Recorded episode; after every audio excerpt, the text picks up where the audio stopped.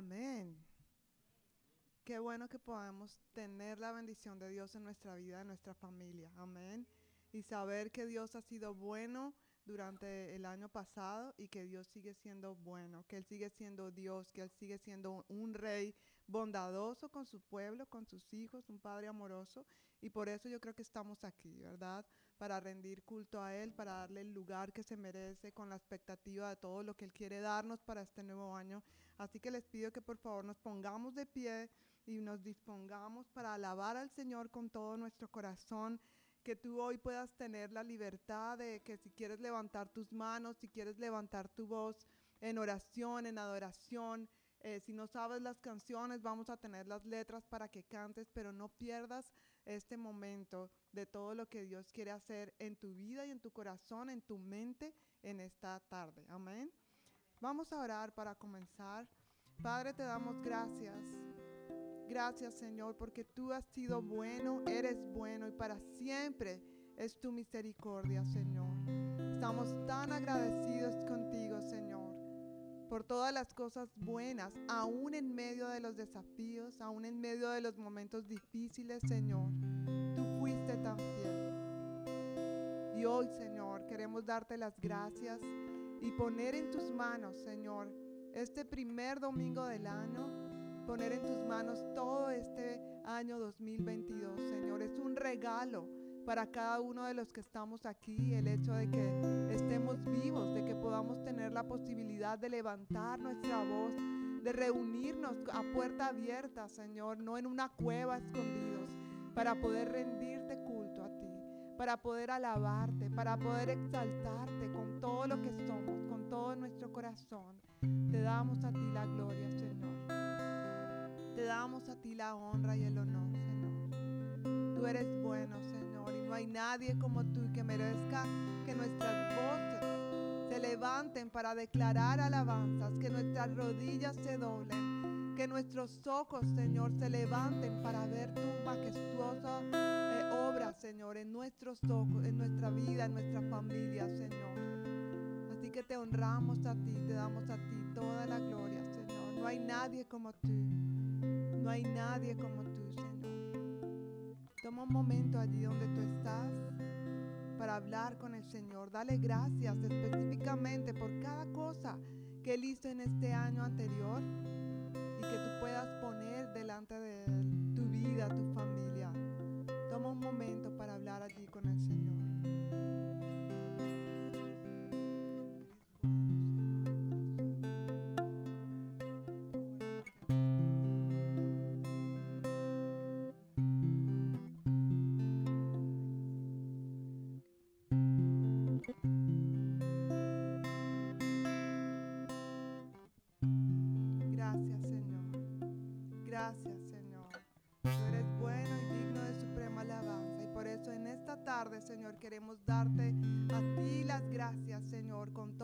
corazón. En el nombre de Jesús. Amén. Amén.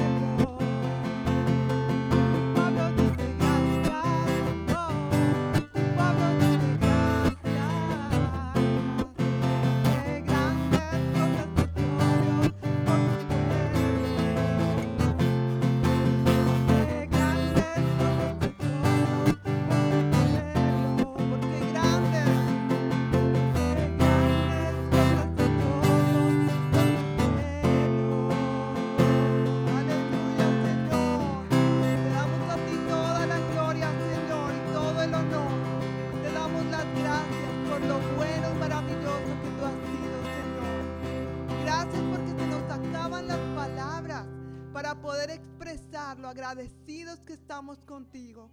Porque en, los años como el, el año pasado, que vivimos momentos tan angustiosos, tan difíciles, de preocupaciones, de temores, Señor, tú estuviste en cada momento. Tú nos alentaste a seguir adelante. Vimos tu sanidad en muchos momentos, milagros y, y, también paz en medio de las pérdidas, Señor. Así que gracias, Señor. Te alabamos y exaltamos a ti, Señor, tu nombre, porque para siempre es tu misericordia. Recibe toda la alabanza, Señor, todo el honor, en el nombre de Jesús. Amén. Amén. En un nuevo año como este que tenemos tantas eh, peticiones al Señor, que tenemos tantas cosas por las cuales estar agradecidos, pero también nos proyectamos y empezamos a anhelar, empezamos a pedir, empezamos a soñar. Y el Señor me, me llevó a este versículo en el Salmo 25 y quiero compartirlo con ustedes porque es una buena oración para cada uno de nosotros en este nuevo año. En el Salmo 25 versículos 4 en adelante, dice, muéstrame la senda correcta, oh Señor. Señálame el camino que debo seguir. Guíame con tu verdad y enséñame, porque tú eres el Dios que me salva. Todo el día pongo en ti mi esperanza. Que esta sea parte de nuestra oración para este año. En medio de todos los anhelos, en medio de todas las opciones que tenemos, decisiones que tenemos que tomar, que en nuestro corazón podamos decir, muéstrame la senda correcta. Él ya tiene un plan para ti. Él tiene un propósito con tu vida y con tu familia. No dudemos de esto. Solamente busquémosle de corazón y que Él pueda hablar a nuestras vidas y que nosotros podamos obedecer eso que Él nos está hablando. Amén. Así que cuando le pedimos, Él nos escucha, Él nos habla, Él ministra nuestros corazones. Y creo que es una razón más por la cual estar agradecidos. Amén. Entonces vamos a seguir alabando al Señor con todo nuestro corazón.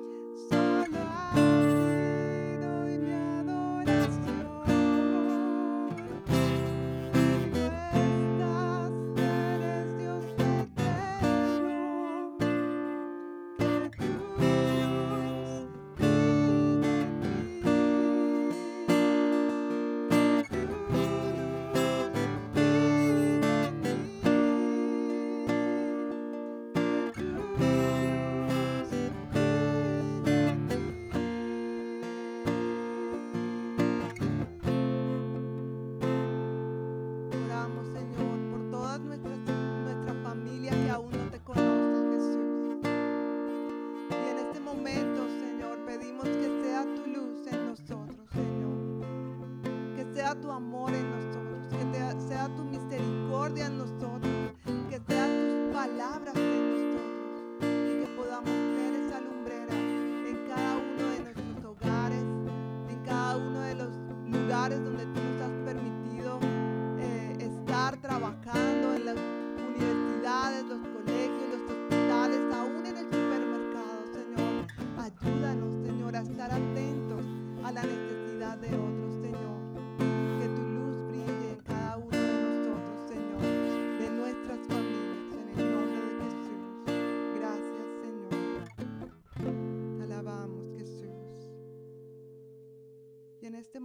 Señor, queremos entrar a tu presencia.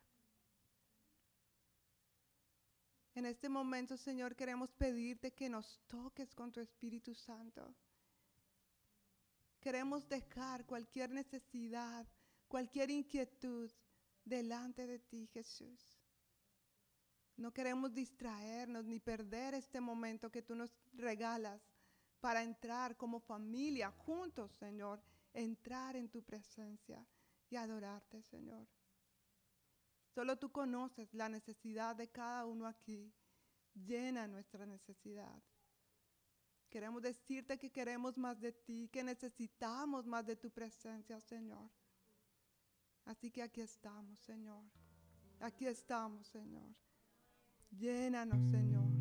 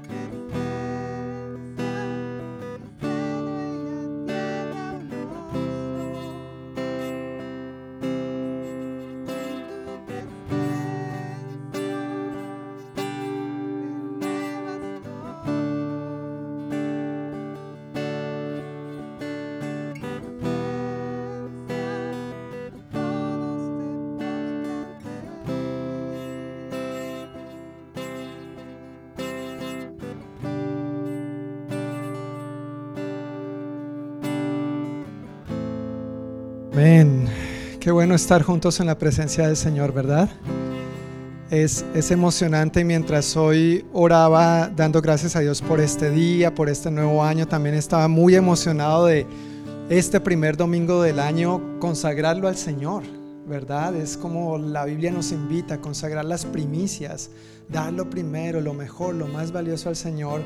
Y para mí es un, un gozo y una enorme bendición poder hacerlo junto a ustedes hoy de manera especial, diciéndole a Dios, eh, tú eres primero, ¿verdad? Tú eres lo primero, tu presencia es lo que más anhelo. No importa lo demás, en tu presencia tenemos todo lo que necesitamos. Amén. Dios es suficiente, más que suficiente para todas nuestras necesidades, para todos nuestros anhelos, para todo y más allá de lo que nosotros podemos pedir, pensar o imaginar como nos dice la palabra en el libro de Efesios. Pues buenas noches una vez más a todos. Algunos tuve la oportunidad de saludar antecitos del servicio, desearles el feliz año, pero los que no, feliz año. ¿Por qué no le dice a la persona que está a su lado? Bueno, si es familia, no. Dígale al que está atrás, al que está adelante, oiga, feliz año. Bienvenido, Dios le bendiga. No nos vemos desde el año pasado. ¿Cuánto tiempo? Feliz año. Feliz año. Espero que hayan pasado muy bien de Navidad y Año Nuevo con el favor de Dios. ¿Verdad? Gracias a Dios, gracias a Dios concluimos un año, estamos empezando otro y que con el favor y la bendición de Dios nosotros contemos con su gracia para alcanzar todo lo que Él tiene ya establecido para cada uno de nosotros en este año. Amén. Queremos vivir conforme a su palabra en su buena, agradable y perfecta voluntad. Antes de compartir algunos anuncios, quisiera dar la bienvenida y saber si alguien hoy nos está acompañando por primera vez. Si puede levantar su manito, gracias, bienvenidos. Dios les bendiga. ¿Por qué no les damos un aplauso de bienvenida? Bienvenidos, bienvenidos. Y tenemos a Alberta, ¿verdad? Ay, perdón, Berta. Berta por segunda vez. Las segundas veces también necesitan aplausos, ¿verdad? ¡Eh! Pero sean todos bienvenidos, todos viejos conocidos. Qué bueno vernos por acá de nuevo. Como pueden darse cuenta, algunos de nuestros hermanos no se encuentran, han estado varios de ellos enfermitos, resfriados, guardando cuarentena preventiva por si acaso, por si las moscas, because of the flies, dicen por ahí. No, ese es un dicho mal inventado, pero andan por ahí algunos resfriados, cuidándose, resguardándose. Entonces, si no ves a alguien que conoces hoy aquí con nosotros, por favor, eh, sosténlo en oración, porque seguramente es porque ha estado enfermito o algún familiar o ha estado en contacto cercano con alguien que dio positivo a coronavirus. Gracias a Dios, nada grave, gracias a Dios. Dios sigue siendo bueno y fiel, ¿verdad? Aunque varios el año pasado nos contagiamos de ese virus, pero por la gracia de Dios salimos adelante y aquí estamos. Entonces, por favor, sostengamos en oración a todos estos hermanos que hoy no nos están acompañando. Uy, Juanita y sus hijos, Dani y Jennifer y sus hijos, David y Ana Gladys y sus hijos, eh, Luis, Elvira, Mari, los chicos, eh, gracias, Javier y Lupita, y se me está escapando alguien más, yo sé. Mirna, Mirna, la hermana Sabelia, varios, gracias. ¿sí? Entonces ya saben, tomaron nota de los nombres, ¿verdad? Amén, así se hace. Ahí para que estén orando por todos ellos y digamos, sí, oramos por ustedes en su ausencia. No estoy diciendo que todos ellos tengan coronavirus o hayan tenido, algunos de ellos sí estuvieron en contacto, eh, otros dieron positivo, pero gracias a Dios están bien, superándolo y esperamos con el favor de Dios ya en esta semana cumplen su eh, cuarentena o aislamiento o quizá la próxima semana ya estarán de nuevo acá con nosotros en la pachanga dominical. Gloria a Dios. Gracias Señor. pues un primer anuncio que tengo para compartir con ustedes hoy tiene que ver con las fotos del servicio y cena de Navidad. El 19 de diciembre celebramos nuestro servicio y cena de Navidad. Ahí ese buen mozo de la nariz roja, sé que se parece mucho a mí, pero es más buen mozo, ¿verdad? Cada vez la versión es mejor. Pero esa es solamente una de las fotos que Ulises muy amablemente nos hizo el favor de tomar aquel domingo. Entonces, si tú quieres ver esas fotos o si tú estuviste ese domingo y te tomaste foto familiar, pues por favor, en, el siguiente, en la siguiente imagen puedes sacar tu teléfono celular en este momento, apuntarle con tu cámara y eso te lleva a las fotos del servicio de Navidad de hace dos semanas. Eso. ¿Sonrío? ¿Me van a tomar foto a mí también? Pero ahí, si apuntan su teléfono celular en este momento, ahí pueden ver las fotos que Yuli muy amablemente nos hizo el favor de tomar hace dos semanas. Y bueno, ¿por qué no? Recrear un poquito lo chévere que la pasamos hace dos domingos. A varios los extrañamos, sabemos que tal vez estaban atendiendo otras cosas o también estaban en cuarentena preventiva, pero fue una gran bendición poder celebrar juntos ese día recordando que el verdadero motivo de la Navidad tiene nombre propio. Se llama Jesús. Es Jesús. Recordamos su nacimiento, celebramos su cumpleaños y pues nosotros comimos bien rico, además de haber recibido la palabra de Dios ese día. Un segundo anuncio que tengo para compartir tiene que ver con lo que llevamos a cabo como iglesia cada año o cada vez que comenzamos un año nosotros dedicamos 21 días, que denominamos 21 días de oración y ayuno. Y es algo que no solamente llevamos a cabo como iglesia local, eh, la iglesia del noroeste, sino todas las iglesias cuadrangulares de nuestra denominación o concilio, de nuestro movimiento a lo largo y ancho del planeta Tierra. Todas las iglesias cuadrangulares del mundo entero apartamos 21 días en el mes de enero de cada año para buscar al Señor en oración y ayuno. Este año vamos a empezar el 10 de enero. Gracias a Dios no fue hoy.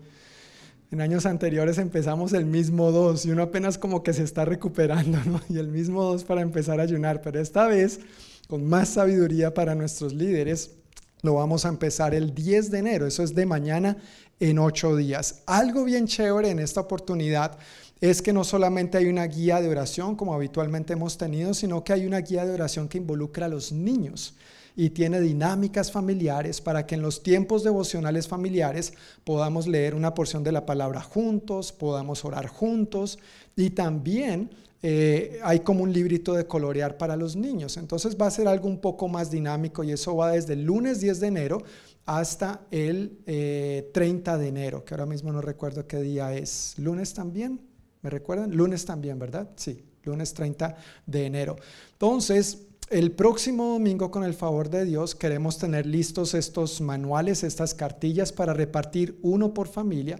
Queremos asegurarnos de que hayan suficientes para todos, no hay que inscribirse, no hay hojita esta vez, pero sí vamos a tener suficientes impresos. Y también en el transcurso de esos días, en la página de Facebook de nuestra iglesia, ustedes saben cómo le damos movimiento a esa página. Estoy bromeando, esa pobre página está más abandonada, pero eh, durante esos 21 días vamos a estar posteando ahí también videos de reflexiones devocionales que varios líderes y pastores alrededor del mundo van a estar llevando a cabo durante estos días y son en español. Como saben, tenemos una comunidad hispana bien grande en los Estados Unidos, pero esto involucra líderes y pastores de habla hispana en todo el mundo y en otros países donde hablan otros idiomas van a estar posteando videos y reflexiones con esos motivos de oración en sus respectivos idiomas, porque así va a ser el cielo. Gente de toda lengua, tribu y nación, dice el libro de Apocalipsis. Y qué bendición que nosotros podemos ser edificados y animados con eso. Y adicionalmente, si tú quisieras tener más información o recibir en tu propio correo electrónico los motivos de oración, la información, estar, estar más al tanto y está en español para nosotros, puedes entrar a esta página, oracioncuadrangular.org y ahí puedes inscribirte, pones tu dirección de correo electrónico y ahí puedes recibir toda la información. Por supuesto está en inglés también. Si tú prefieres inglés o estás más familiarizado con este idioma, pues ahí puedes optar por la opción que más prefieras para ti. Entonces, el próximo domingo estaremos entregando estas cartillas para que ojalá como iglesia nos animemos a participar en estos 21 días buscando a Dios con más esfuerzo, con más ahínco, con más pasión, con más fervor para todo lo bueno que Él tiene por nosotros en este año. Amén. Dios tiene buenas cosas para nosotros en este año. Amén. No, no, no, voy a repetirlo otra vez. Voy a darles una segunda oportunidad. Dios tiene cosas buenas para nosotros en este año. Amén, así es. Y parte de eso es comenzar buscándolo en oración, con fervor, con pasión, con diligencia, con compromiso. Y por supuesto, vamos a hablar más en los próximos domingos sobre el ayuno, sobre lo que esto implica y ojalá si tú puedes ayudar, si no te, ayunar, si no tienes ninguna condición médica que te lo impida, pues ojalá puedas optar por alguna de las diferentes maneras en que se puede llevar a cabo un ayuno, de lo cual hablaremos en los próximos domingos también. Pues con estos anuncios entonces ya vamos a disponernos para recibir la palabra de Dios en este día. Al comenzar un año nuevo, normalmente hay una canción viejita por allá en Colombia, de esas canciones raras de los colombianos, que dice año nuevo, vida nueva. Más alegres los días serán. Sí, y no es una canción cristiana solo para aclarar, eso la gente se la baila. ¿Por qué me la sé? No me pregunte. Porque se la escuchaba a mis abuelos y a mis papás. No, yo no, yo no. No soy tan viejo. Pero dice, año nuevo, vida nueva, eh, más alegres los días serán. Y por supuesto, la gente espera que un año traiga cosas nuevas, traiga cosas buenas, ¿verdad? Yo creo que esa es la expectativa de todos nosotros. Pero al comenzar un año nuevo, normalmente hacemos planes y tenemos expectativas de lo que quisiéramos lograr. Tal vez apartamos un tiempo, no sé si tú tienes este buen hábito, bien sea concluyendo el año o empezando el otro, es bueno apartar un tiempo para detenernos, meditar en el año que acabamos de pasar, reflexionar al respecto y también evaluar ese año. ¿Qué logramos? ¿Qué no logramos? ¿Qué pudimos haber hecho mejor? O en algunos aspectos más bien que debimos, no solo que pudimos haber hecho mejor, sino que debimos haber hecho mejor. Quizás en algunas áreas de nuestra vida nos pusimos expectativas muy altas y al terminar el año terminamos frustrados, ay, no alcancé a hacer esto, no logré aquello, pero al pensarlo con más cabeza fría eran de pronto expectativas muy altas, ¿no es cierto? El año pasado yo me quería casar y no lo logré, pero es que apenas tiene 11 años, como que Todavía, ¿no? Todavía. Es una expectativa muy alta para esa edad. Pero tal vez en otras áreas de pronto nos pusimos expectativas muy bajas y nos damos cuenta de que pudimos haberlo hecho mejor en esa área. O de pronto, hasta cierto punto, podemos darnos cuenta que íbamos bien en la ruta que nos habíamos trazado. Nos habíamos puesto una firme meta en el transcurso del año. Voy a alimentarme bien, voy a estar por la línea, pero llega diciembre con su alegría y hasta ahí nos desvió, ¿verdad?, del buen plan y de la buena meta. No soy el único culpable, creo, pero es verdad, a veces trazamos buenas metas, nos proponemos buenos objetivos, vamos caminando bien y de pronto por una u otra razón nos, desviamos, nos desanimamos, pasan circunstancias, pero lo bueno es que por la gracia de Dios podemos volver a retomar. Pues hoy yo quiero compartir algunos pasajes de la Biblia que precisamente hablan directamente a nosotros acerca de los planes que Dios tiene para nosotros. Y es mi oración mientras preparaba este sermón y oraba al respecto, mi oración ha sido que estas verdades de la palabra traigan ánimo a nuestro espíritu y que nos ayuden a mantenernos y a perseverar en los planes que Dios ya tiene trazados para ti y para mí en este 2022. Amén. Dios ya tiene trazados planes para ti y para mí en este año. Y claro, tú tienes los tuyos, yo tengo los míos, pero por más buenos que sean esos planes, yo estoy seguro que tú y yo queremos hacer los que Dios ya tiene para nosotros. ¿Sí o no? Porque allí es donde vamos a encontrar plenitud de gozo, en su presencia, como cantábamos hace un momento, y como dice el salmista, en su presencia es donde encontramos plenitud de gozo. El salmista también escribió proféticamente hablando del Mesías, el Señor Jesús, el hacer tu voluntad me ha agradado, oh Dios. Cuando hacemos la voluntad de Dios, encontramos plenitud, verdadera satisfacción y verdadero éxito en nuestras vidas. Que este sea un año en el que encontremos eso más y más en nosotros, viendo a Dios obrar su buena voluntad en nosotros y a través de nosotros. ¿Sabías que en la medida que tú y yo hacemos la voluntad de Dios, en esa misma medida también somos bendecidos?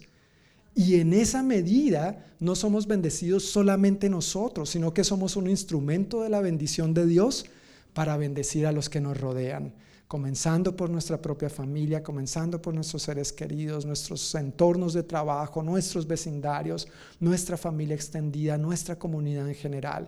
Y este año yo quiero ser una mayor bendición. No solamente quiero ser más bendecido, pero quiero ser también una mayor bendición y espero que ese sea el anhelo tuyo también. ¿Cómo logramos eso? Al caminar en los planes que Dios ya tiene trazados para nosotros. Ahora, si yo me pongo a inventar mis propios planes, pues Dios va a decir, bueno, pues mi hijo, bendícete tú mismo y que te vaya bien, ¿verdad? Pero cuando me propongo hacer la voluntad de Dios, dice su palabra que su voluntad es buena, agradable y perfecta. No hay nada mejor de Dios para ti que su voluntad. Y nosotros tenemos que creer eso, aunque a veces no lo veamos tan claramente. El título del mensaje de hoy es Dios tiene planes para ti. ¿Puedes repetir conmigo? Dios tiene planes y vas a decir para mí. Amén. Dios tiene planes para mí, para ti, para cada uno de nosotros. Vamos a poner este tiempo en manos del Señor una vez más en oración. Padre, te agradecemos por tu bondad en este día, celebramos tu gran misericordia, una vez más festejamos, Señor, que hasta aquí tú nos has sostenido, que has sido tremendamente fiel durante el año pasado y hoy en este primer domingo del año, Señor, consagramos nuestras vidas a ti, consagramos los anhelos de nuestro corazón a ti, confiando en que tú, conforme a tu buena voluntad para nosotros, los llevarás a cabo, Señor. Gracias por tu presencia en nosotros y con nosotros. Y pedimos, Dios, que mientras avanzamos hoy por la predicación de tu palabra, tú, Espíritu Santo, hables profundamente a nuestro espíritu y nos saques de este lugar, Señor, transformados, renovados y con la firme convicción de buscar tus buenos planes y tus buenos propósitos para nosotros este año y por el resto de nuestras vidas. En el nombre de Jesús. Amén. Amén.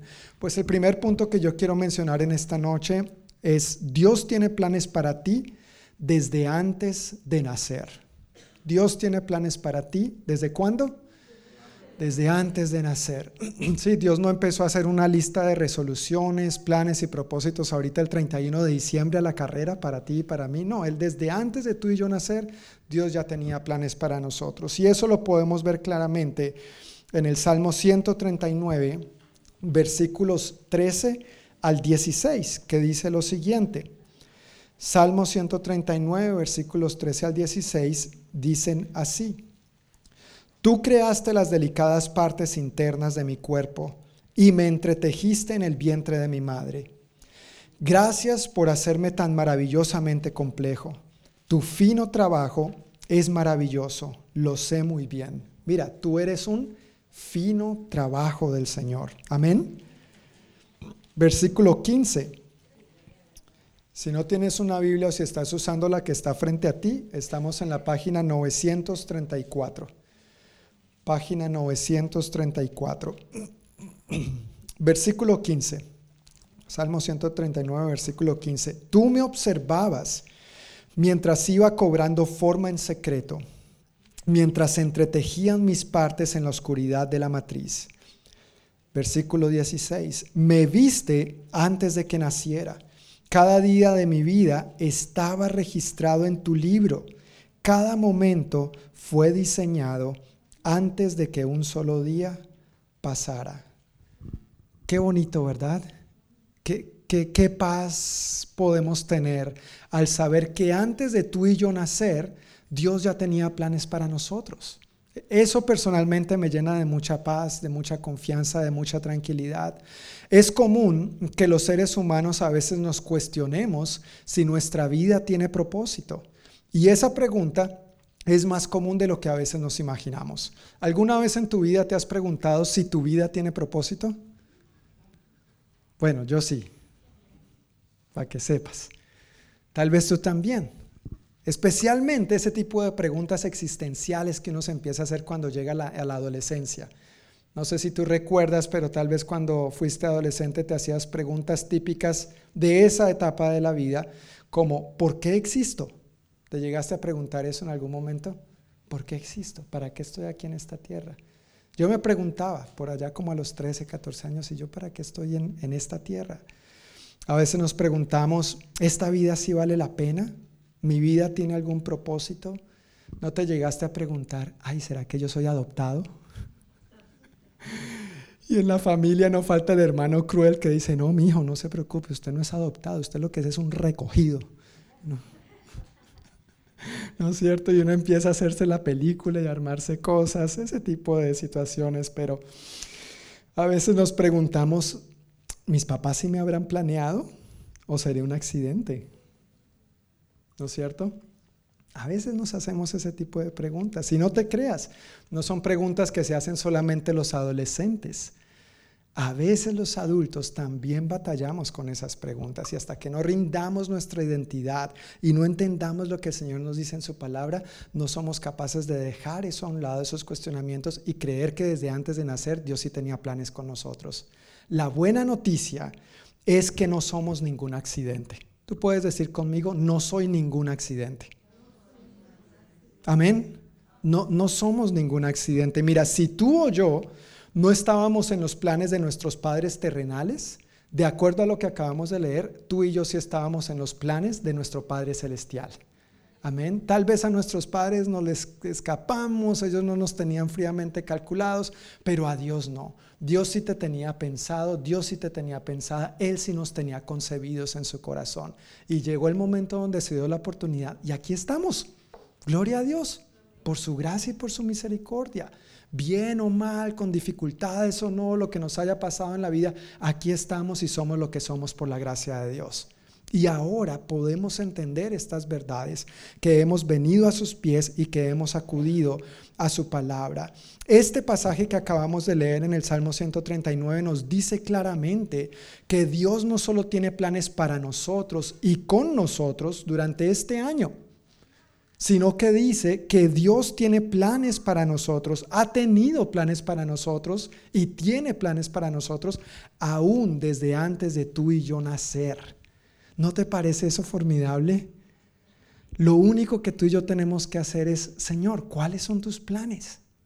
Yo quiero hacerlos, yo quiero vivirlos, yo no quiero vivir por mi cuenta, yo quiero hacer tu voluntad. Tú ya tienes todo escrito. Dice el Salmo 139, versículo 16, me viste antes de que naciera. Me viste antes de que naciera. Cada día de mi vida estaba qué? Registrado en tu libro. Cada momento fue diseñado antes de que un solo día pasara. Dios tiene planes para ti aún desde antes de nacer. Segundo punto, Dios tiene planes para ti a pesar de las dificultades. En la primera parte suena muy bonito, sí, Dios tiene planes para mí desde antes de nacer, gloria a Dios, pero la verdad es que en la vida también experimentamos dificultades, ¿sí o no? ¿Has experimentado alguna dificultad? Especialmente en los últimos dos años. Creo que todos hemos experimentado muchas dificultades, diferentes tensiones. Nuestro mundo ha estado un poquito más patas arriba, más caliente, más tenso, más loco. Y de una u otra manera eso nos ha afectado a todos. Tanto así que hasta tenemos que usar mascarilla y sonreír detrás de ella. Yo sé que están sonriendo, yo sé que están sonriendo. Aunque no los pueda ver por fe en mi corazón, yo sé que están sonriendo. Pero es verdad que en la vida se nos presentan dificultades. Pero a pesar de esas dificultades, Dios sigue teniendo planes para ti. Amén. Y eso lo vemos en el libro del profeta Jeremías. Si puedes ir conmigo a Jeremías, capítulo 29. Eso está en la página 1170. Si estás usando la Biblia frente a ti, página 1170, Jeremías 29. Y vamos a leer los versículos 10 al 13. Jeremías 29, 10 al 13.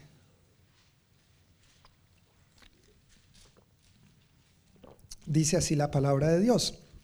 Esto dice el Señor. Ustedes permanecerán en Babilonia durante 70 años, pero luego vendré y cumpliré todas las cosas buenas que les prometí y los llevaré de regreso a casa. Pues yo sé los planes que tengo para ustedes, dice el Señor son planes para lo bueno y no para lo malo, para darles un futuro y una esperanza. En esos días, cuando oren, los escucharé. Si me buscan de todo corazón, podrán encontrarme. Jeremías fue llamado por Dios a ser profeta en, un momento difícil de su vida. Jeremías venía de una familia sacerdotal, era, él era un sacerdote, no era profeta, pero en un momento determinado de la historia y de su vida, Dios lo llamó para que fuera su profeta al pueblo también. Y ese momento determinante de la historia fue cuando la gente de Jerusalén fue llevada cautiva a Babilonia.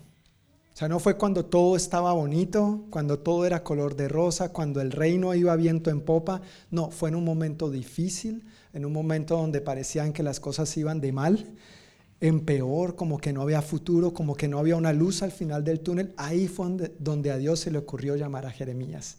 Y a veces en esos momentos es donde a Dios se le ocurren brillantes planes para ti y para mí también.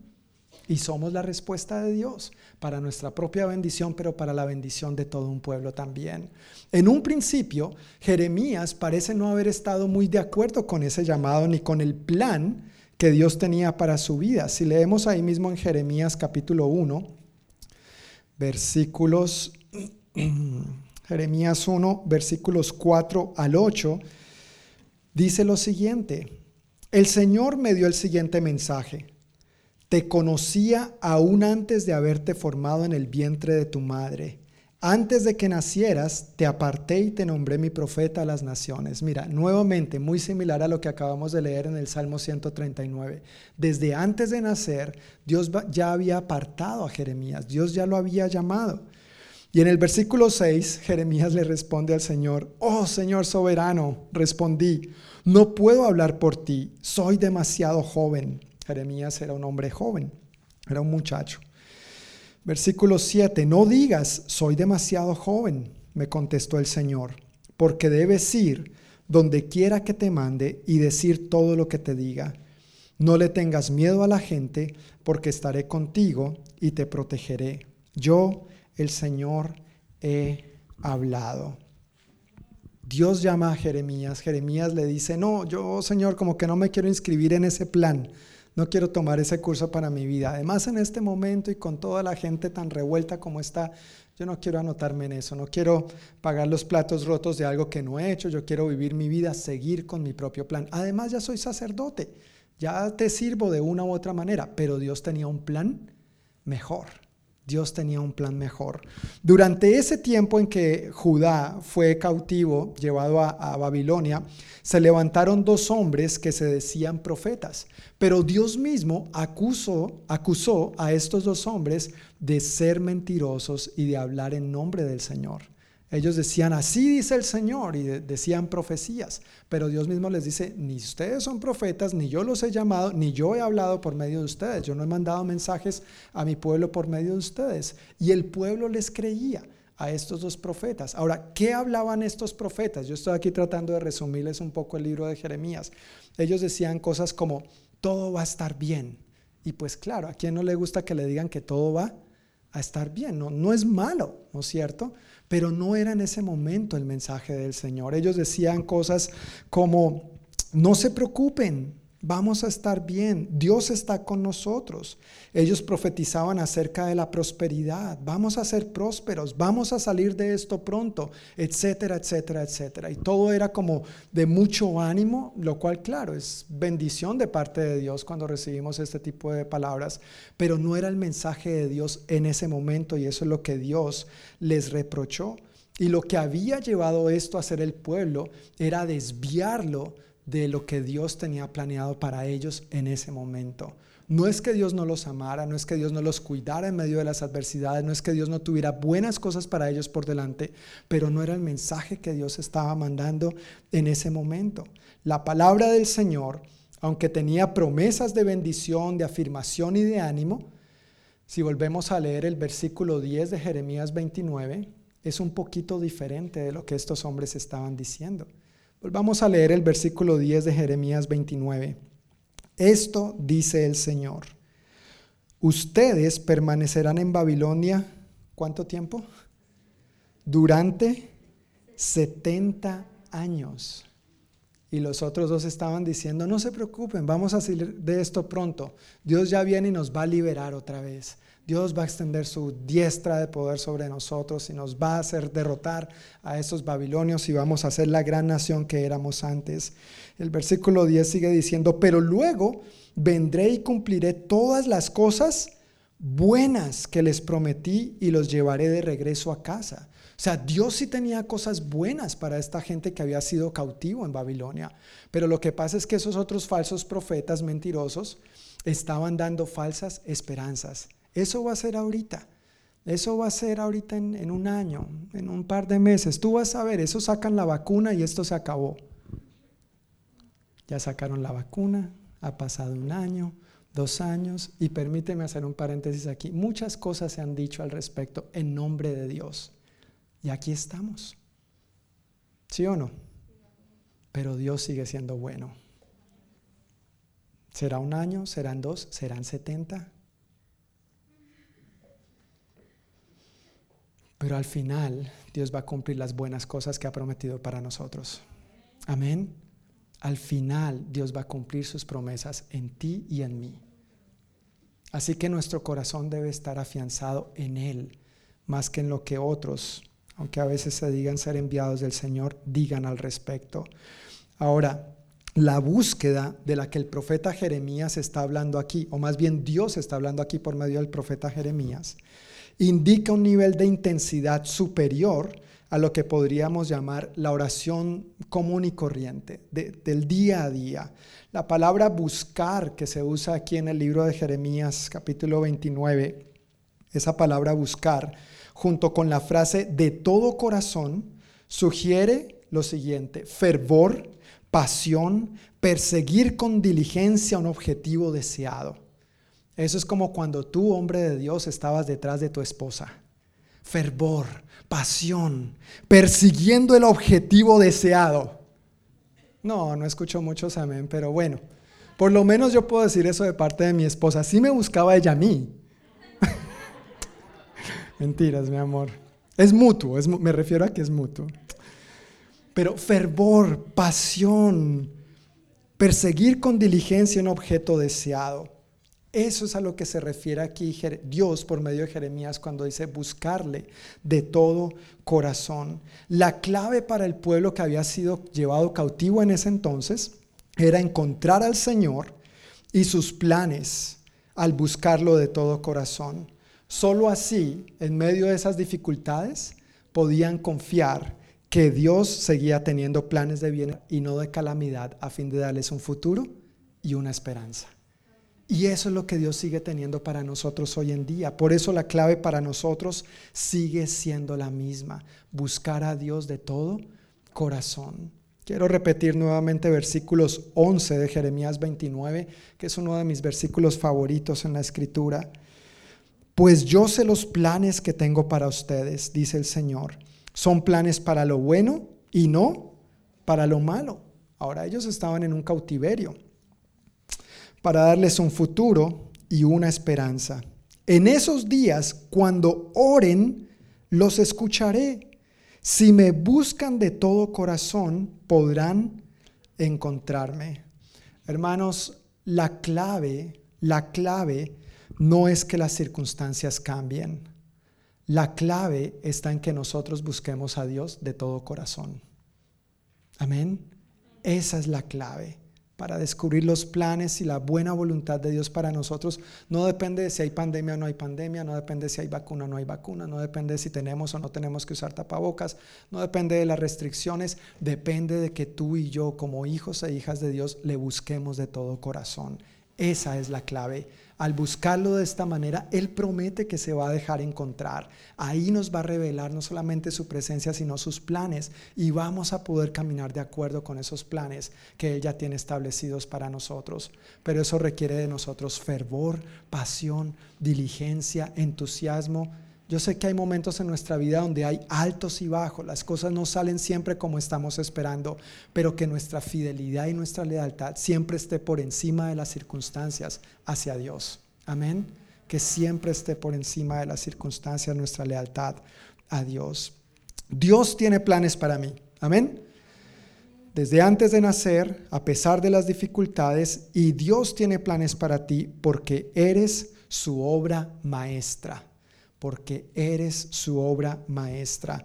Hablando de la nueva vida que tenemos en Cristo, cuando lo recibimos a Él, porque recuerda, Cristo no solamente da salvación, Cristo es el regalo de salvación.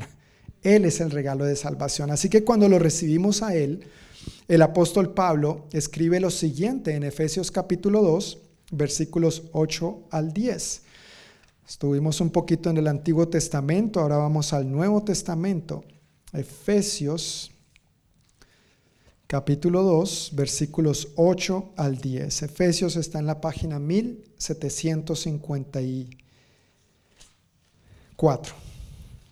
Página 1754.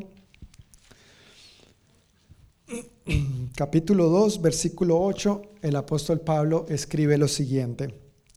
Dios los salvó por su gracia cuando creyeron. Dios nos salvó ¿cómo? Por su gracia. Es un regalo. Gracia es regalo inmerecido, favor no merecido. Es eh, de la misma raíz donde a veces algunos piensan que viene la palabra gratis, gracia. Es, si no es gratis, pues no es un regalo, ¿verdad? Entonces de ahí viene esto, es un regalo. Y lo recibimos, ese regalo de salvación, ¿cuándo? Cuando creímos. En el momento que creímos en Jesús como nuestro Señor y Salvador, nos arrepentimos de nuestros pecados y lo invitamos a que sea nuestro Salvador y nuestro Señor, en ese mismo instante fuimos salvos. No es que vamos, tal vez vayamos a ser salvos, fuimos salvos en el mismo momento que tú invitaste a Jesús a ser tu Señor y Salvador, en el mismo momento que tú creíste en Él de esta manera, en ese mismo momento dice la Biblia que tú y yo fuimos salvos. Continúa diciendo el apóstol Pablo, ustedes no tienen ningún mérito en eso, es un regalo de Dios. La salvación no es un premio por las cosas buenas que hayamos hecho. Así que ninguno de nosotros puede jactarse de ser salvo. Versículo 10.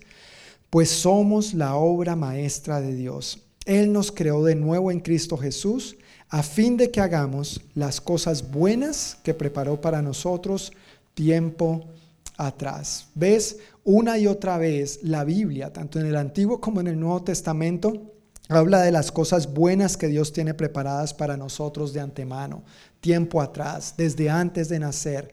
Dios tiene planes para ti y para mí. Y eso debe llenarnos de mucha paz, de mucha satisfacción, de mucha confianza en el Señor, de que no somos un accidente, de que no somos el resultado de una explosión en el universo y resulta que por pura casualidad tú y yo surgimos de ahí o fuimos un accidente de nuestros padres. No, Dios ya tenía planes para nosotros, somos su obra maestra. Esas cosas buenas a las que el apóstol Pablo se refiere aquí, sus planes, sus propósitos, empiezan a ser restaurados en nuestra vida cuando tú y yo invitamos a Cristo a ser nuestro Salvador y nuestro Señor.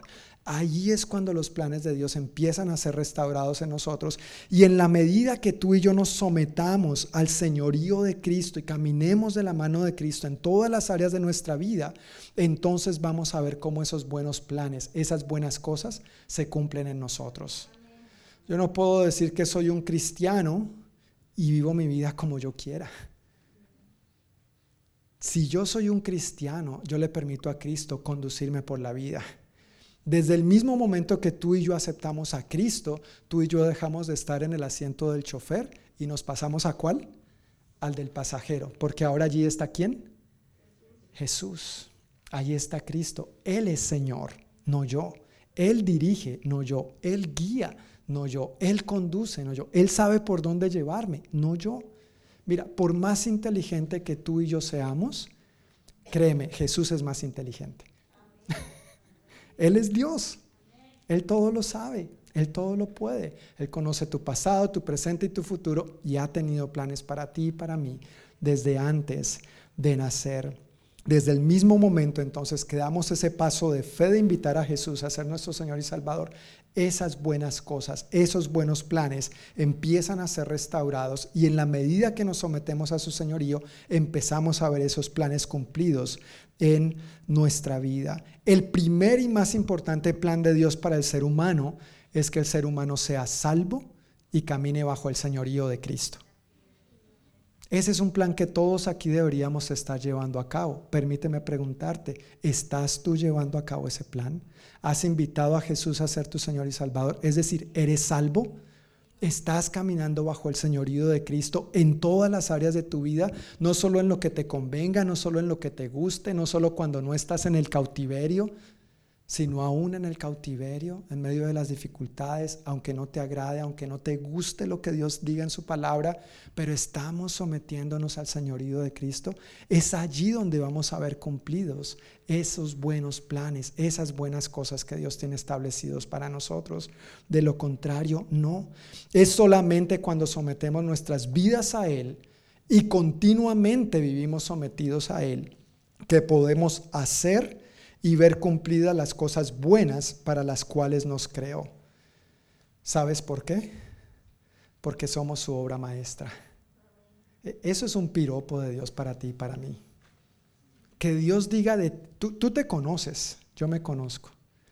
Y que Dios diga de ti y de mí que soy su obra maestra. Señor, gracias. Amén. Él conoce nuestras imperfecciones, Él conoce nuestras infidelidades, Él conoce nuestras metidas de pata, Él conoce nuestras falencias de carácter. Claro, yo no quiero resaltar solamente lo malo, Él conoce todo lo bueno acerca de nosotros, pero a lo que me quiero referir y a lo que quiero, lo que quiero exaltar, resaltar de esto es que a pesar de esas manchitas en nuestra vida, esas cosas malas y feas que no nos gustan, a pesar de eso, tú y yo somos llamados por nuestro Creador, su obra maestra. Y Él ya tiene preparadas buenas cosas para estas preciosas obras maestras. Para estas preciosas obras maestras. Gracias Señor, te creemos, te creemos Señor. Somos tu obra maestra. Dice el, vea, se lo voy a volver a leer para que no diga que yo estoy inventando. Efesios 2, versículo 10. Pues somos la obra maestra de Dios. Amén. Él nos creó de nuevo en Cristo Jesús a fin de que hagamos las cosas buenas que preparó para nosotros tiempo atrás. No es algo que va a preparar, es algo que ya preparó, ya tiene listo para ti y para mí. Qué bendición saber que Dios no tiene un plan B, C, D, no, Él tiene un plan A Y en la medida que tú y yo nos dispongamos, vamos a haber cumplido ese plan A en nosotros y a través de nosotros. Dios tiene planes para ti desde antes de nacer, a pesar de las dificultades, porque eres su obra maestra. Y Dios tiene planes para ti y no los ha terminado. No los ha terminado. Filipenses, después de Efesios, sigue Filipenses. Vamos a leer en el capítulo 1, versículos 3 al 6. Filipenses 1, 3 al 6.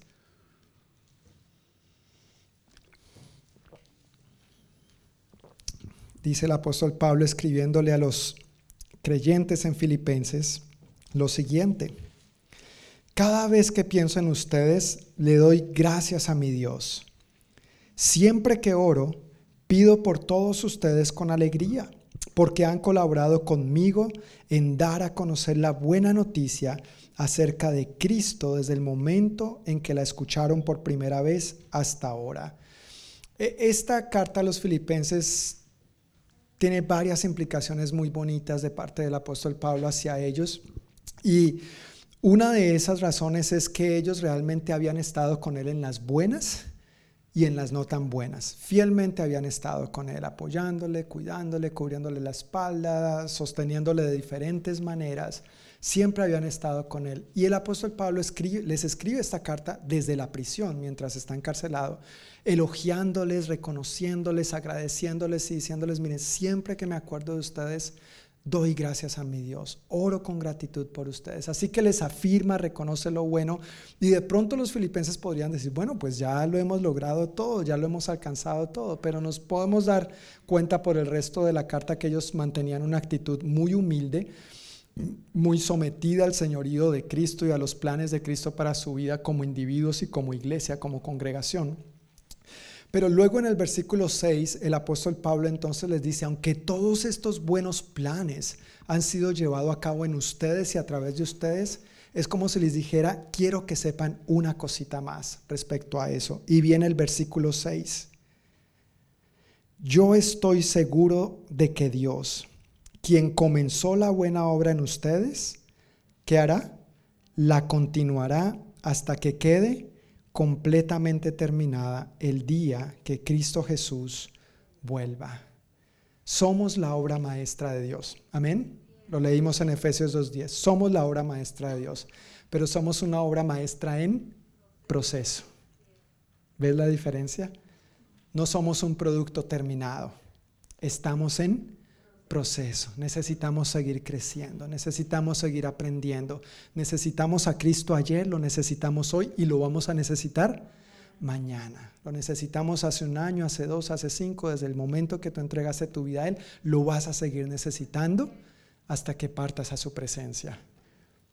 Empezamos la carrera y somos llamados a terminar la carrera. No se trata el cristianismo solamente de un día haber empezado a caminar con el Señor y después despatillarme por ahí. Se trata de que me anoto en esta carrera, me inscribo cuando invito a Jesús a mi corazón y Él me sella con su Santo Espíritu, pero corro la carrera fielmente por delante que Él tiene para mí, porque quiero llegar a la meta. Quiero cumplir fielmente los planes que Él ya ha estipulado para mí. Somos su obra maestra, pero aunque somos esa obra maestra de Dios, Él todavía no ha terminado lo que ha empezado. Él empezó en ti y en mí. Amén. E, él empezó, pero todavía no ha terminado. Estamos en proceso, Él nos va puliendo y lo va a continuar haciendo hasta que quede completamente esta preciosa obra maestra terminada. ¿Cuándo será eso? Cuando Cristo venga por su iglesia por segunda vez o cuando tú y yo partamos a su presencia. Así que esto es de todos los días. ¿Sabes cómo un escultor pule su escultura. Si has visto a veces a un escultor trabajando con su escultura? ¿Cómo lo hace? Con un martillo, con una Con cincel y con mazo. Pero es así como queda linda. Si no sería una simple roca. Tú y yo no somos una simple roca. Tú y yo somos una obra maestra. Y a veces el escultor tiene que martillar. Y esos martillazos duelen. duelen. ¿Alguna vez te has martillado un dedo? Clavando un... ¡Ay! Duelen. A veces los martillazos del Creador podría ser que nos causen cierto, cierto disconfort, cierto dolor, cierta molestia. Pero tenemos que recordar que estamos en las mejores manos, que Él nos está dando la mejor forma, que Él nos está moldeando de la mejor manera posible, porque Él ya tiene algo en mente para ti y para mí algo tan bonito y tan hermoso que quizá tú y yo no nos hemos dado cuenta. Ahora solamente nos vemos como esa roca ahí fea. Pero Dios está ahí, paulatinamente. Poco a, unos van a ser suaves, otros ni los vamos a sentir, pero quizá uno que otro por ahí. Terco, mijo. Aprenda, caramba, ¿no es cierto? No es que Dios lo haga de mala manera ni sin amor, pero solamente a manera de ilustración. Es la manera como un escultor hace su obra maestra. Y tú y yo estamos en ese proceso. Dios tiene planes para ti que por un lado no los ha terminado y por otro lado no se ha dado por vencido. Él empezó la obra y Él es fiel en terminarla. Entonces, si Dios no se ha dado por vencido, por favor, escúchame, tú y yo no nos demos por vencidos. Amén. Dios no se da por vencido, no nos demos por vencidos nosotros. Tenemos al Dios más maravilloso, al único y verdadero, al todopoderoso, al que cree en ti, confía en ti, cuenta contigo, te tienen sus planes desde antes de nacer. No echemos por la borda todo lo bueno que Dios tiene trazado por delante para nosotros. Él no ha terminado, Él no se ha dado por vencido. ¿Quiénes somos tú y yo para decir, sabes qué, Señor, ya no trabajes más en mí? Gracias, suficiente. No te quiero agotar la paciencia. Dios nos ha agotado la paciencia contigo. Amén. Él es Dios, dice la palabra, Dios de toda paciencia. Él es el Dios de paciencia. Así que sigue confiando, sigue descansando en Él. Ya empezamos a caminar con Él, permanezcamos en Él. Y así veremos sus buenos propósitos siendo cumplidos en nosotros y a través de nosotros. No solamente en este año, que estamos empezando, pero a lo largo de todos los años que Dios tenga por delante para nosotros. Sean muchos, sean pocos, pero fielmente hasta que el Señor nos lleve a su presencia o hasta que Él vuelva por nosotros. Simplemente busquémoslo de todo corazón. Yo quiero invitarles, hermanos, a que se pongan de pie, ya casi, casi para concluir. Hoy como cada primer domingo en nuestra iglesia celebramos juntos lo que llamamos la Cena del Señor. Y, qué bonita oportunidad. Siempre cada primer domingo del año es una tremenda oportunidad para decirle al Señor, estoy consagrando mi vida, nosotros como iglesia consagrarnos al Señor, ¿verdad? Decir, aquí estamos, papá Dios, queremos hacer tu voluntad, queremos llevar a cabo tus buenos planes para nuestra vida. Y una escritura que yo quiero leer conectando con este mensaje de que Dios tiene planes para ti y para mí. Se encuentra en Proverbios capítulo 16, versículo 3. Proverbios 16, 3 dice así, pon todo lo que hagas en manos del Señor y tus planes tendrán éxito. Yo anhelo de todo corazón para ti y para mí que este sea un año en el que veamos cumplidos nuestros planes y que tengamos éxito de parte del Señor. Amén. E, e, esa es mi oración por nosotros, por nosotros, que veamos estos planes, estos sueños hechos realidad. Y tal vez algunos van a tomar más tiempo, pero que veamos cómo van tomando forma más y más. Pero el proverbista dice, pon todo lo que hagas, no algunas cosas no a veces, no lo que te parezca, lo que no te parezcas. ¿Cuánto? Todo. Pon todo lo que hagas en manos del Señor y tus planes tendrán éxito. Hermanos, que este nuevo año, que este 2022, nuestro mayor plan, nuestro mejor plan en el cual anhelemos con todo nuestro corazón tener éxito, sea vivir bajo el señorío de Cristo. Porque si vivimos bajo el señorío de Cristo, todos los demás planes van a tener éxito. Y tal vez tú tenías uno, pero al fin de cuentas no se cumpla, porque Dios tenía uno mejor. Porque Dios te está guardando de algo, porque Dios tiene cosas mejores, superiores, mayores. ¿No es eso lo que dice la Biblia? Que a los que él, a los que los que lo aman a él, uy, no, eso no dice el Señor, ni lo dije yo tampoco. Pero no dice eso la palabra de que cosas que ojo no ha visto y oído no ha ido, el Señor ha guardado, ha reservado para quienes? Para los que lo aman. Amén. Y como lo amamos, hagamos de este año un año de un mayor señorío de Cristo en nuestra vida. Que en eso, al nosotros tener éxito, veamos cumplido todos los demás planes conforme a su voluntad, en su tiempo y de acuerdo a su buen plan para nosotros. No a nuestra manera, pero a la manera de Dios. Que este sea un año en el que veamos más de su vida abundante, de lo que Él nos ha prometido en nuestra vida y fluyendo a través de nuestra vida. Este mundo necesita mucho la vida de Dios y tú y yo somos ese instrumento de Dios para regar, para infundir, para iluminar con su luz, para poner sabor. Somos la luz del mundo y la sal de la tierra. Dios no lo va a hacer de otra manera. Tú y yo somos parte de su plan. Que tú y yo hagamos esa diferencia profundamente en este año. Que este 2022 sea un año en el que tengamos éxito, como dije hace un momento, en permitirle a Cristo señorear en todas las áreas de nuestra vida, porque de allí se desprende el éxito de todo lo demás. Amén. Si tú tienes tu copita de jugo de uva y tu galletita, yo quiero invitarte a que tú la abras. Y antes de tomarla, yo quiero invitarte a que tú cierres tus ojitos, inclines tu rostro y hables con el Señor por un momento. Le des las gracias porque Él tiene planes para ti desde antes de nacer, porque Él tiene planes para ti a pesar de las dificultades. Él tiene planes para ti porque eres su obra maestra y Él tiene planes para ti y no lo ha terminado, no se ha dado por vencido.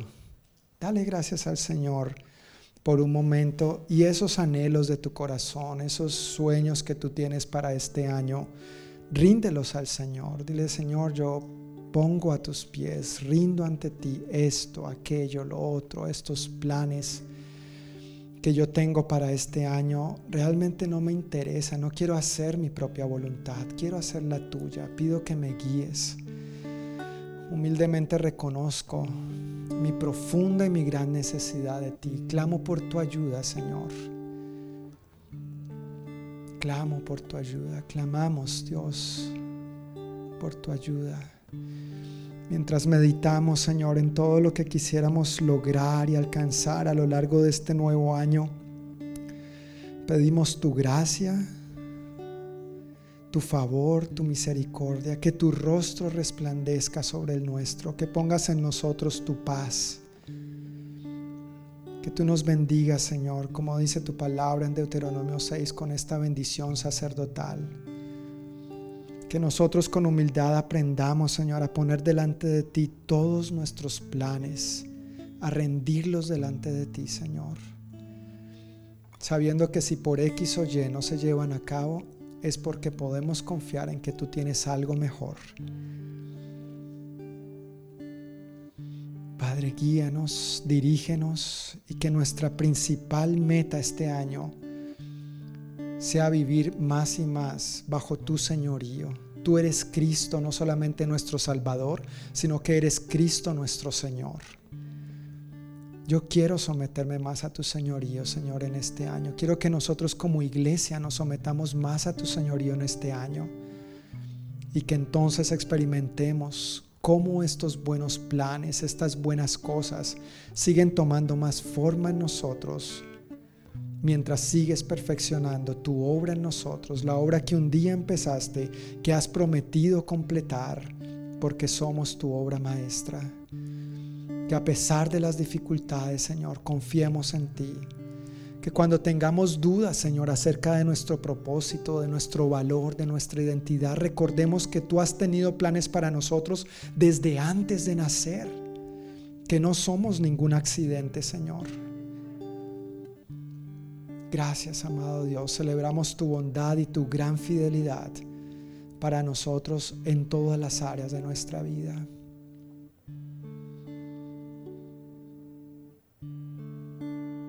Mientras seguimos reflexionando con nuestros rostros inclinados, los ojos cerrados y nuestro corazón enfocado en el Señor, yo quisiera preguntar esta noche si hay alguna persona que todavía no ha invitado a Jesús a ser su Señor y Salvador. Ese es el primer y más importante plan que Dios tiene para ti. Eso es comenzar con el pie derecho este año. Y si hay alguien esta noche que todavía no ha tomado esta trascendental decisión, yo quiero pedirle que como un acto, si así lo desea, como un acto de obediencia al Señor, levante su mano ahí donde está, indicando que quisiera invitar a Jesús a ser su Señor y Salvador. Amén. Dios le bendiga. Puede bajar su mano, gracias. Amén. Dios le bendiga. Puede bajar su mano. Ese es el primer y más importante plan para ti. Es el mayor plan que Dios tiene para nosotros, los seres humanos. Habrá alguien más que esta noche, si no ha tomado esta decisión antes, quisiera hoy invitar a Jesús a ser su Señor y Salvador. Gracias Señor. Gracias Señor. Tú eres bueno Dios.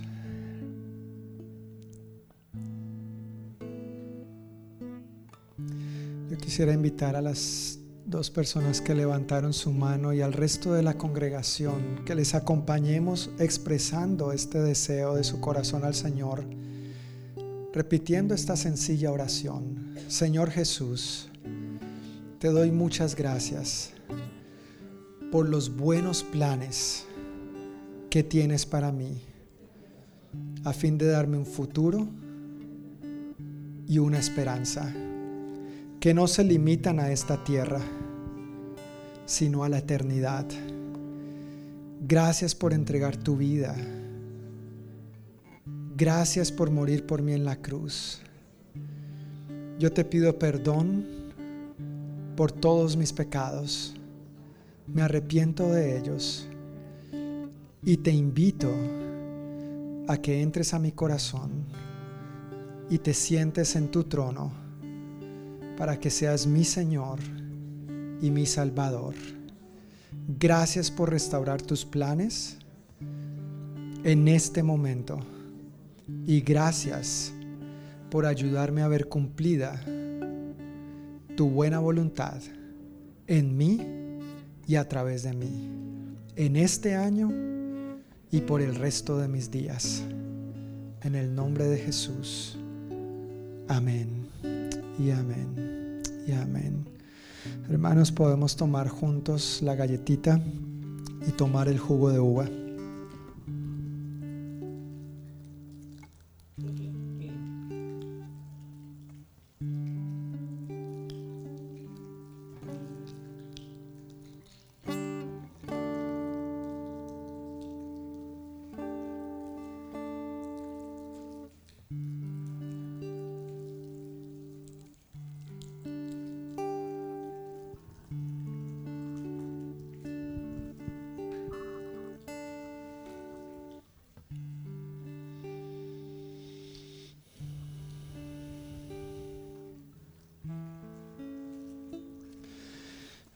Pasajes que he compartido esta noche con ustedes, amada iglesia, no, no me son indiferentes a mí. Varias de las cosas que dije pudieron haber sonado a broma, pero créeme que me han pasado a mí también. Hay cosas que me he cuestionado en momentos de mi vida. Y estos pasajes en particular, en torno a lo que son planes, el futuro, confiar en que Dios sigue siendo Dios y tiene un plan para mí, estas escrituras han traído gran aliento en varios momentos decisivos de mi vida. Me han ministrado mucho, me han ayudado de diferentes maneras. Dios me ha hablado, me sigue hablando y me sigue sosteniendo hoy en día cuando pienso que no hay futuro ni esperanza. Y como les decía al principio, ha sido mi oración y es mi oración que estas escrituras traigan ánimo a nuestro espíritu, que nos ayuden a mantenernos y a perseverar en los planes que Dios ya tiene trazados para nosotros en este año y por el resto de nuestra vida. Él es bueno y Él es fiel. Él no se ha cansado contigo ni conmigo. No nos cansemos nosotros. Amén. Que el Señor les bendiga, que tengan una excelente semana. Dios los guarde de todo mal y peligro regresando a casa en medio de la nieve, las temperaturas o las lluvias. Que en esta semana sigamos viendo la gran fidelidad de nuestro buen Dios y con su favor y misericordia nos vemos el próximo domingo para seguir celebrando a nuestro poderoso, bondadoso y amoroso Señor. Amén. Un abrazo y buenas noches.